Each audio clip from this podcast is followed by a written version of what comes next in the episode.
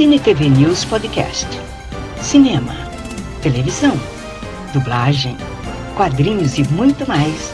Você encontra aqui com Carlos Amorim.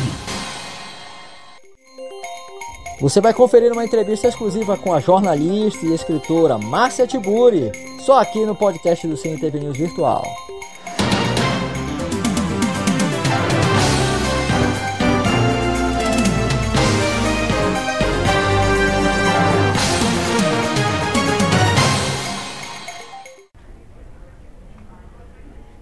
Carlos Amorim para mais um Curtas do Cine TV News, espero que sejam curtas.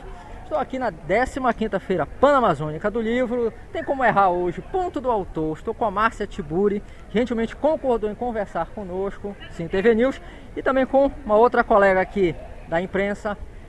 Vamos fazer uma entrevista aqui em dupla. Bom, Márcia, seja bem-vinda a Belém, a 15ª Feira, e ao Cine TV News. Boa tarde, estou muito feliz boa tarde, de estar aqui. Boa noite, pessoa educada é um outro papo. muito prazer em encontrá-los. Bom, eu estou aqui com a Márcia, uma outra colega também que vai fazer perguntas aqui. Vamos repetir uma velha parceria, ela está aqui para um outro veículo. Eu vou abrindo logo uma primeira minha aqui. Márcia, prazer ter você aqui, acompanho teu trabalho já há algum tempo. Falar um pouquinho do teu trabalho, filósofo, que lança livros, que trabalha em televisão. Como é que é de repente para você, Márcia, desenvolver tantas áreas ao mesmo tempo?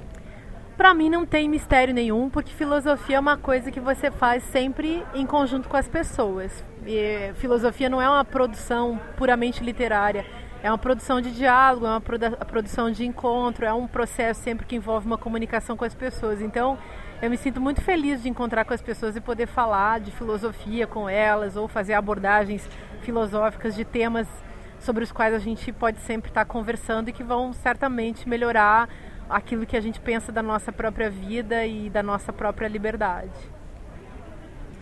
Márcia, eu queria saber, é, assim, você falou na, no Papo Cabeça sobre a tua, também um pouco da tua experiência familiar. Queria que você falasse um pouco como é que foi a tua infância lá em Vacaria. Você tem quantos irmãos é, na tua família? Isso, e de que forma isso te ajudou, digamos assim, na tua formação moral ou não? Assim, se tu acha que família, como ouvi você falar assim um pedaço, aquela família tradicional seria uma família possível que a gente tem hoje em dia. Como é que tu vê esse conceito? Já que você falou tanto de conceito de vida, eu queria saber, assim, um pouco resumidamente, o teu conceito de família. É, então você vê, eu estava ali discutindo essa questão e eu sou a pessoa mais crítica que há da família tradicional. Você viu como eu abordo isso. Agora, ao mesmo tempo, existem vários teóricos da literatura que dizem que a gente só escreve e só faz romance porque a gente tem por trás uma relação com as nossas próprias novelas familiares, ou seja, com as fantasias que você herda da sua própria família. Então é claro que eu não me sinto mais ligada à minha cidade, porque eu saí de lá faz muito tempo, fui viver outras coisas.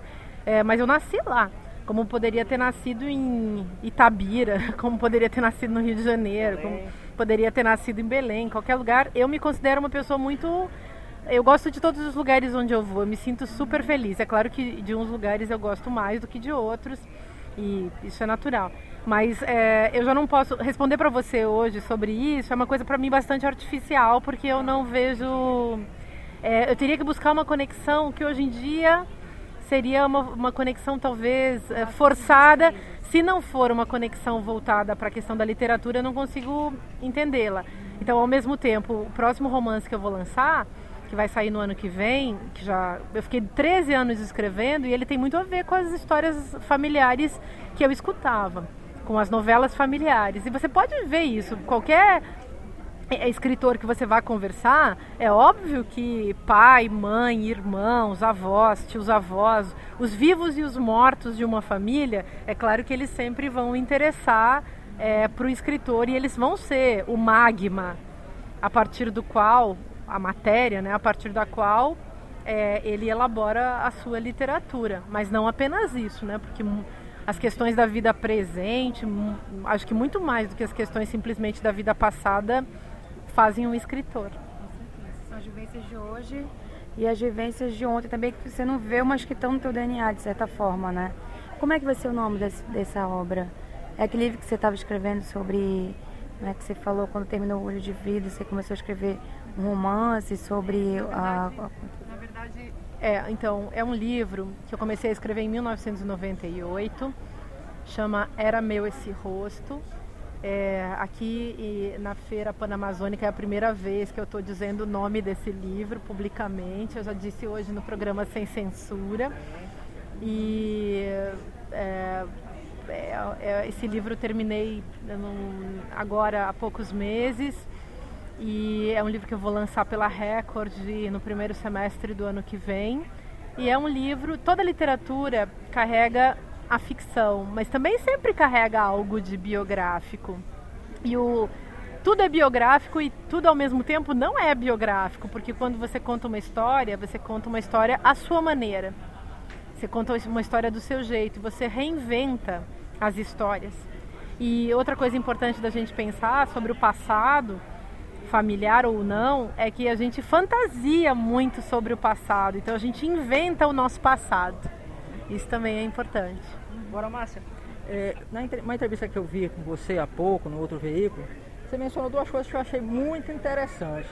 Que você não assiste televisão, que você não lê jornal porque você quer ser é, dominante da, vamos dizer assim, da cultura que te cerca. Como é, queria que você falasse um pouco sobre isso. Como é que é de repente? E eu, eu, já até te adianto, você faz bem. Uhum. Fala Olha. bem, porque me disseram que televisão emburrece. Eu sou mal educado, às vezes eu então, eu acho isso muito divertido. Isso que você está falando, eu achei você muito divertido. Aliás, olha só. Eu não vejo televisão porque eu não tenho, não tenho hábito. E é, não leio mais jornal porque eu comecei a ficar muito triste. É, e perceber que, percebi que eu estava perdendo muito meu tempo é, achando que eu preciso ter um conhecimento daquilo que é publicado no jornal.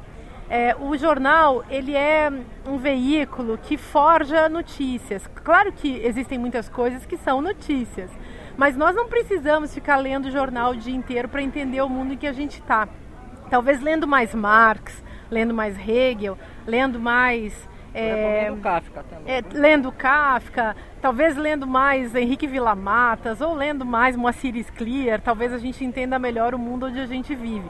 Eu, hoje em dia, considerando que a vida é difícil, que o tempo, a gente não tem tempo para fazer tudo, eu resolvi me dedicar à leitura de literatura e de filosofia.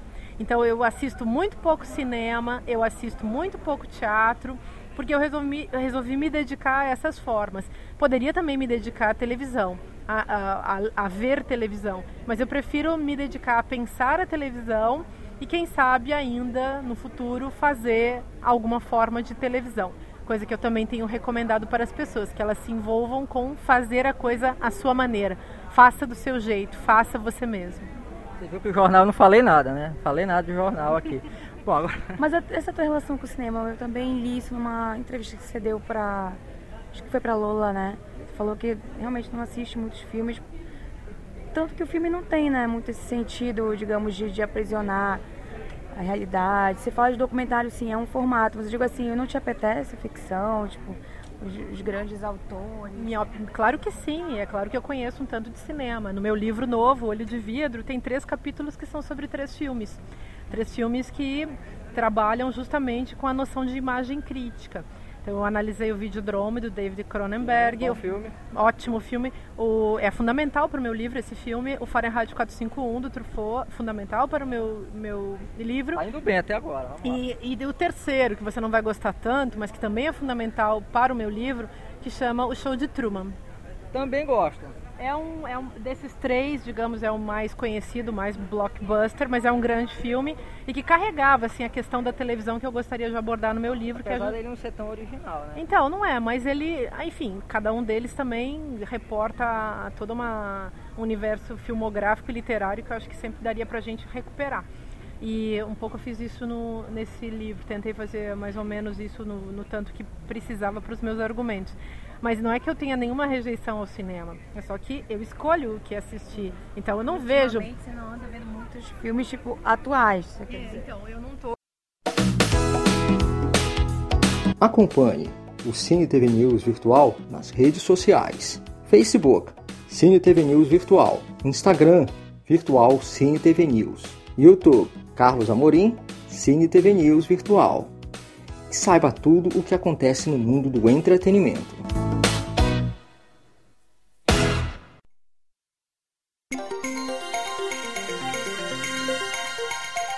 Muito obrigada por acompanhar este podcast do Cine TV News Virtual. Até a próxima!